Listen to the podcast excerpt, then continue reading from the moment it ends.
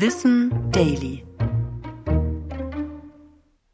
Wie wurde die Jeans zum Trend?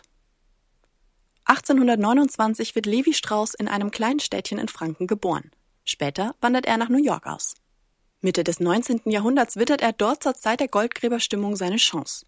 Denn die Hunderttausenden, die es in den Westen der USA verschlägt, um nach Gold zu suchen, brauchen Kleidung. Levi verkauft daher Stoffe an SchneiderInnen. Einer davon ist Jacob Davis. Und der kommt schließlich auf eine geniale Idee. Weil die Arbeiterhosen zu schnell rissen, verbindet er die einzelnen Teile der Hose zur Stärkung mit Kupfernieten. Mit Erfolg. Seine Hosen werden Verkaufsschlager. Das führt aber auch zu Nachahmern. Also will er ein Patent anmelden. Die geforderten 68 US-Dollar sind zu dieser Zeit aber viel Geld. Daher fragt er seinen Stofflieferanten Levi Strauss, ob er sich beteiligen und ins Geschäft einsteigen möchte. 1873 erhalten sie schließlich ihr Patent und fertigen die Nietenhosen anfangs aus Segeltüchern an.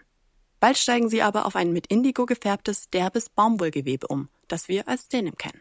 Das hat sich bis heute nicht geändert. Abgeleitet wird dieser Name von de Nîmes, also der französischen Stadt Nîmes, aus der der Stoff stammt. Die beiden nennen ihre Erfindung Hüft-Overall. Erst Jahrzehnte später setzt sich Jeans als Name durch. Das Wort kommt vom Begriff Genuis, also genuesisch, weil die Matrosen in Genua angeblich ähnliche Hosen trugen.